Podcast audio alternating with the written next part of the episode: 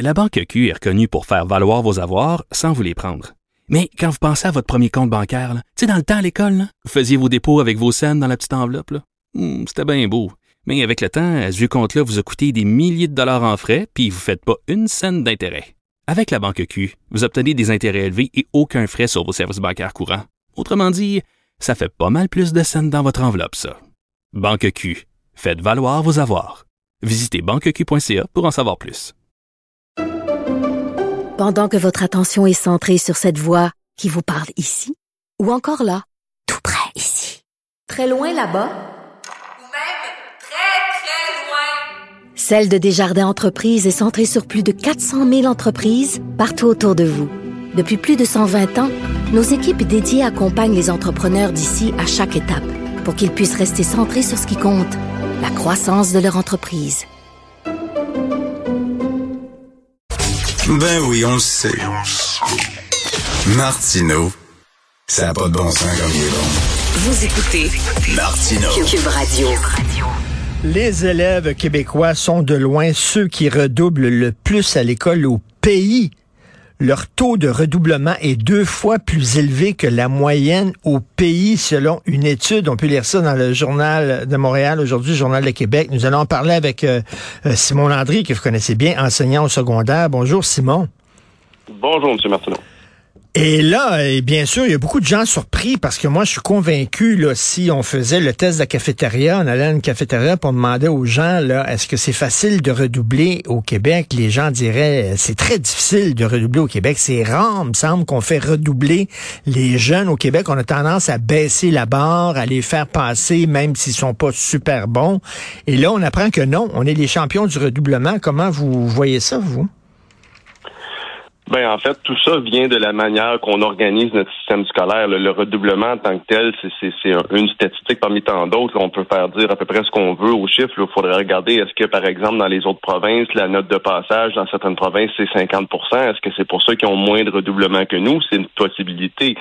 L'autre chose aussi, on en a souvent discuté, le redoublement en tant que tel, puis en parle dans l'article, le redoublement en tant que tel, ce n'est pas efficace. Ça a été prouvé par des dizaines et des centaines d'études. Le problème, c'est pas qu'on fasse pas redoubler les jeunes au Québec. C'est le problème, c'est qu'une fois qu'on les fait pas redoubler, il n'y a pas de service d'encadrement et d'aide aux élèves qui suit. On fait juste les péter par en avant parce que Ben, dans d'autres systèmes, on les fait moins doubler, mais il y a des services qui, qui accompagnent le jeune quand il poursuit ses études. Euh, faut le voir un peu comme si je fais l'analogie au hockey, un jeune qui est pioui puis il patine sa bottine, ben OK, on peut pas le laisser dans le pioui pendant deux, trois, quatre ans de temps. Faut, faut, faut, faut qu'il progresse, mais faut lui donner de l'aide aussi. On peut pas juste lui donner un bâton de hockey et dire, ben voici, t'es rendu bantam, arrange-toi. Le problème, il est là, plus que le fait qu'on redouble plus ou moins que les autres provinces. Et je veux revenir là-dessus. Là. Vous disiez qu'il y a des études qui affirment que ça donne rien, le redoublement. Moi, je fais partie d'une génération où euh, il y en avait. on redoublait si on n'avait pas la bonne note. Euh, vous, vous dites que c'est pas nécessairement bon. C'est quoi? C'est parce que c'est mauvais pour l'estime de soi des jeunes de redoubler? Oui, en grande partie. Puis l'autre problème dans tout ça, c'est bon, imaginez là, un élève, euh, mettons, qui est en première secondaire, puis là, il est en échec à la fin de l'année scolaire parce que, par exemple, je vais prendre mon domaine, les mathématiques, là, euh, son, son étape sur les fractions, il a coulé à 30% parce qu'il a vraiment, vraiment de la difficulté avec ça. Mais le reste de son année, il a quand même bien compris, ben, lui faire reprendre son année complète et en plus de faire reprendre toutes les autres matières qui a peut-être réussi à cause d'un trois mois dans son année scolaire qui, qui a eu de la difficulté, ben c'est sûr que ça va le démotiver. Pourquoi j'en prendrais une année complète alors qu'il y a trois mois dans mon année que j'ai eu de la misère? Donc, euh, c'est une question de, de motivation scolaire dans tout ça. Par contre, il y a certains contextes où ça peut être une bonne idée, notamment aux États-Unis à cause de la pandémie. Il y a des enfants dans certains États qui ont manqué euh, presque l'année scolaire complète, qui ont eu le dernier mois de l'année scolaire en présentiel. Le temps, c'était en ligne. Ben, dans certains cas où l'enfant n'avait pas accès à des outils technologiques, ben là, peut-être que dans ce cas-là, oui, reprendre son année, c'est une bonne idée parce qu'il a presque rien fait de l'année scolaire. Mais dans le cas d'un enfant qui a fait une année scolaire complète à l'école, redoubler l'année, ça a été prouvé par les statistiques là, qu'en fait, ça augmentait le taux de décrochage pour ces jeunes-là. Donc, euh, c'est- c'est c'est pas une bonne idée. L'idée, c'est de lui donner les ressources pour rattraper ce qu'il n'a pas acquis dans Ben c'est ça, donner les ressources vous disiez euh, pelleter par en avant. Je fais une analogie avec la désinstitutionnalisation. On disait on va sortir les gens des hôpitaux psychiatriques, puis vous allez voir, on va bien les encadrer, puis tout ça. C'est pas ce qu'on a fait. On a fait une partie, euh, on a fait la moitié du travail, c'est-à-dire on les a sortis des hôpitaux psychiatriques, mais quand ils se sont retrouvés dans la rue, ben il y avait pas d'encadrement. C'est un peu ça, c'est-à-dire on va te faire passer, c'est correct, sur double repas, on va te faire passer, sauf que ben on les encadre pas plus, donc euh, c'est pas super bon. On faire la moitié de la job. Oui, c'est toujours la mentalité qu'on a eue de, l'époque, Charret, Couillard et compagnie, de, toujours faire plus avec moins, mais à un moment donné, l'élastique était tiré à son maximum, puis on peut pas demander à un orthopédagogue de suivre 500 jeunes en même temps, il sera pas capable de donner un bon service à chacun. Donc, au, final, effectivement, c'est les ressources d'accompagnement qui sont pas au rendez-vous. Le problème est plus à ce niveau-là. Et, euh, et, donc, c'est-à-dire qu'on va te faire passer, mais sauf qu'on va te surveiller. Parce qu'on on voit que tu as vraiment besoin de plus d'encadrement que les autres. Il faut que tu rattrapes euh, un peu le chemin parce que tu trottes un peu de la, tu traînes de la jambe un peu en arrière. On fait pas ça, là, actuellement. Oui, effectivement. Je me rappelle, je pense que c'est votre collègue, M. Dutrisac, qui a fait un entrevue avec Gilles Royer à l'Université Laval, qui disait, par exemple, un jeune au primaire qui a des grosses, grosses difficultés en lecture, il finit l'année scolaire, bon, il est en échec, il va poursuivre l'année d'après. Mais durant l'été, ce jeune-là ouvre pas un livre de tout l'été. Mais comment voulez-vous qu'il consolide ses apprentissages? Au contraire, il va avoir des pertes durant l'été, puis il va repartir au mois de septembre encore plus loin qu'il était au mois de juin il faut donner des ressources à ces jeunes-là. Il faut dire, mais pendant l'été, tu vas avoir des, camps pédagogiques, ça commence ces ressources-là tranquillement à se développer. Dire, ben, ce jeune-là, on va l'avoir une espèce de camp de jour de lecture où il va pouvoir consolider ses apprentissages, même poursuivre un peu plus pour l'année d'après quand il rentre à l'école. Ben, il n'a pas tout mmh. perdu ce qu'il avait acquis l'année d'avant. C'est des, techniques comme ça qu'il faut mettre de l'avant beaucoup plus. Puis oui, l'accompagnement durant l'année scolaire, comme je vous dis, l'élève, dans mon exemple, j'ai donné tantôt, qui a juste échoué son module de fraction ben ça n'a pas de bon sens de refaire prendre l'année scolaire complète. Ça serait de dire, bon, mais ben, durant l'été, tu vas faire un camp pédagogique ou un cours d'été, tu vas venir rattraper le module qui t'a donné ta mmh. difficulté pour que l'an prochain, tu sois capable de repartir sur la même base que tout le monde. C'est vraiment des approches ciblées que ça prend. Au Québec, on est vraiment bon dans le mur à mur. Donc, euh, voici la politique. Puis à cette île comme à Montréal, tout le monde fait pareil. Puis bon, on sait que ça fonctionne pas. Euh, à chaque fois qu'il y a des chiffres comme ça, des, sondages ou des études avec des pourcentages, il y a toujours deux façons de le voir. On peut voir le verre à demi plein, à demi vide. Il y a des gens qui peuvent dire ah c'est désolant, c'est épouvantable, ça montre à quel point euh, nos étudiants sont des cancres au Québec parce qu'on est les champions du redoublement. Il y en a d'autres qui diraient bon, au contraire, ça montre que justement on est sévère au Québec. Euh, on fait pas passer des gens qui ne méritent pas de le passer. Les autres sont beaucoup plus complaisants que nous. On peut virer ça ces deux barres là. Oui, mais en fait, le redoublement, euh, ça serait possible que le redoublement soit efficace dans certains contextes. Notamment, il y a une étude en Floride qui est parue tout récemment où on faisait redoubler des élèves, bon, dans un contexte très particulier. C'était des élèves immigrants dont l'anglais n'était pas la langue première, mais reste que bon, on faisait redoubler ces enfants-là parce qu'il n'y avait pas les acquis.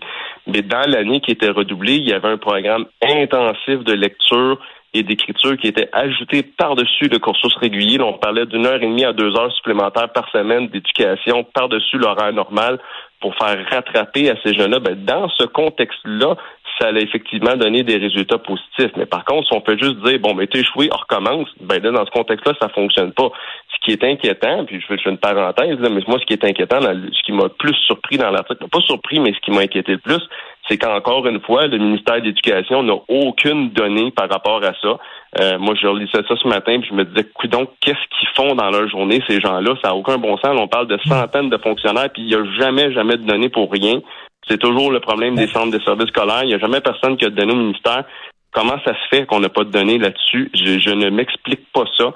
Mais bon, encore une fois, justement, si on n'a pas de données, mais si on voit pas le problème, on peut pas dire qu'il existe. Ben, Donc, euh, en ce sens-là, ça, suit la même logique. Et c'est ça, j'interviewe souvent ici, euh, dans, le, dans le cadre de l'émission, Luc Papineau, que vous connaissez, là, un, professeur qui écrit aussi souvent des lettres ouvertes, qui a publié des livres sur l'éducation. Et il revient toujours avec ça, c'est-à-dire que avant de savoir ce qu'il faut faire, faut connaître la situation, faut avoir des données, faut avoir un portrait de la situation actuelle on l'a pas. Vous êtes d'accord avec ça?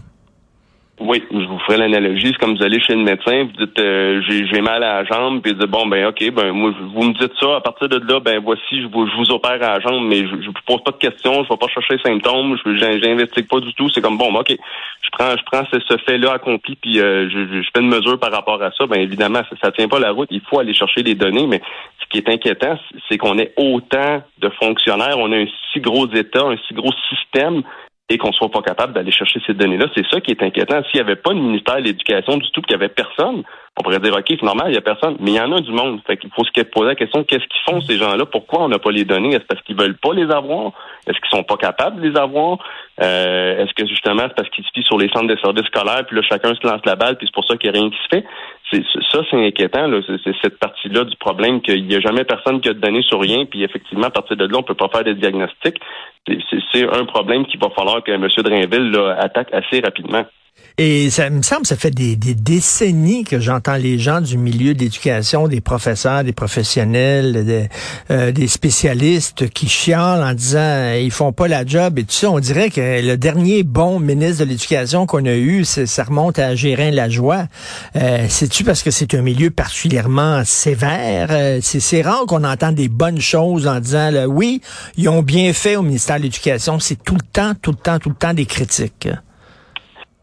Ben, c'est difficile à dire. Voyez-vous, durant la pandémie, on a mis beaucoup, beaucoup de pression sur le ministère de l'Éducation pour que les écoles restent ouvertes. Puis finalement, on, s'est rendu compte que c'était une bonne décision. Les statistiques le démontrent que ça a été une bonne décision de garder les écoles ouvertes, puis qu'on s'en est mieux tiré que certains autres endroits dans le monde par rapport à ça. Donc, il y a des bons coups, c'est certain. Par contre, ce qui, je pense que ce qu'il faut attaquer, c'est l'espèce d'approche mur à mur qui est hmm. toujours une règle, comme je vous dis, qui s'applique pour l'ensemble du territoire québécois tout le temps, et c'est très, très arbitraire.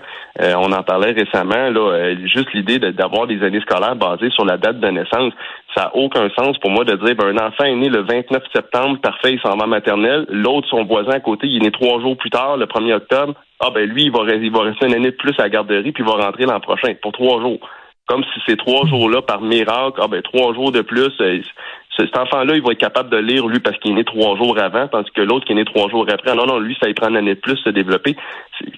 C'est tout le système, on en a déjà parlé, vous et moi, c'est tout le système qu'il faut remettre sur la table puis repenser mmh, toute notre approche. Le Québec est un des rares endroits où l'année scolaire est basée sur la date de naissance et pour moi, ça, c'est un non-sens.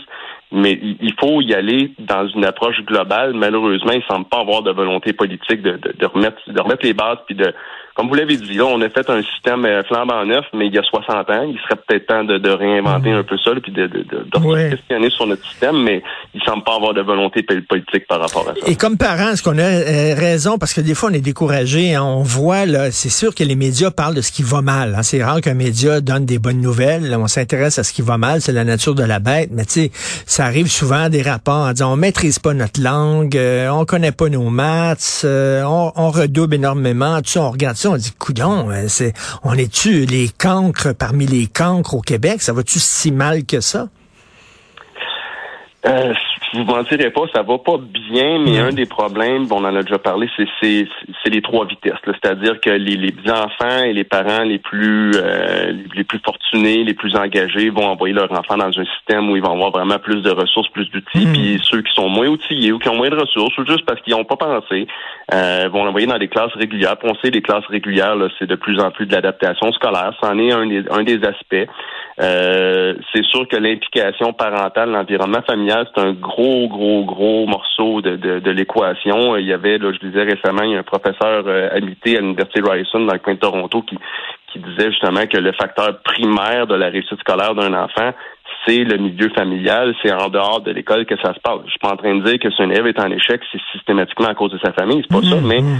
reste qu'il y a un enjeu en dehors de l'école, et ça, j'en ai, je l'écrivais justement la semaine dernière dans le journal, on a tendance à garocher ça dans le cours d'école pour dire, bon, mais éduquer nos enfants, ils s'en vont à l'école pour ça, puis ça peut pas fonctionner, Tout ce modèle-là, donc impliquer les familles. Et j'ai adoré ce texte-là, M. Landry, puis est-ce que, est-ce qu'on est est-ce qu'on aime vraiment l'éducation au Québec? Il va falloir se poser la question parce qu'on des fois on se pète les bretelles en disant on est cultivé au Québec. Heureusement que le Québec au sein du Canada parce que la culture c'est chez nous que ça se passe et tout ça. Mais est-ce qu'on met vraiment l'accent sur la lecture dans les familles? Est-ce que ça, nous tient vraiment à cœur l'éducation de nos enfants? Parce qu'on a aussi euh, une partie du blâme à porter les parents, la famille.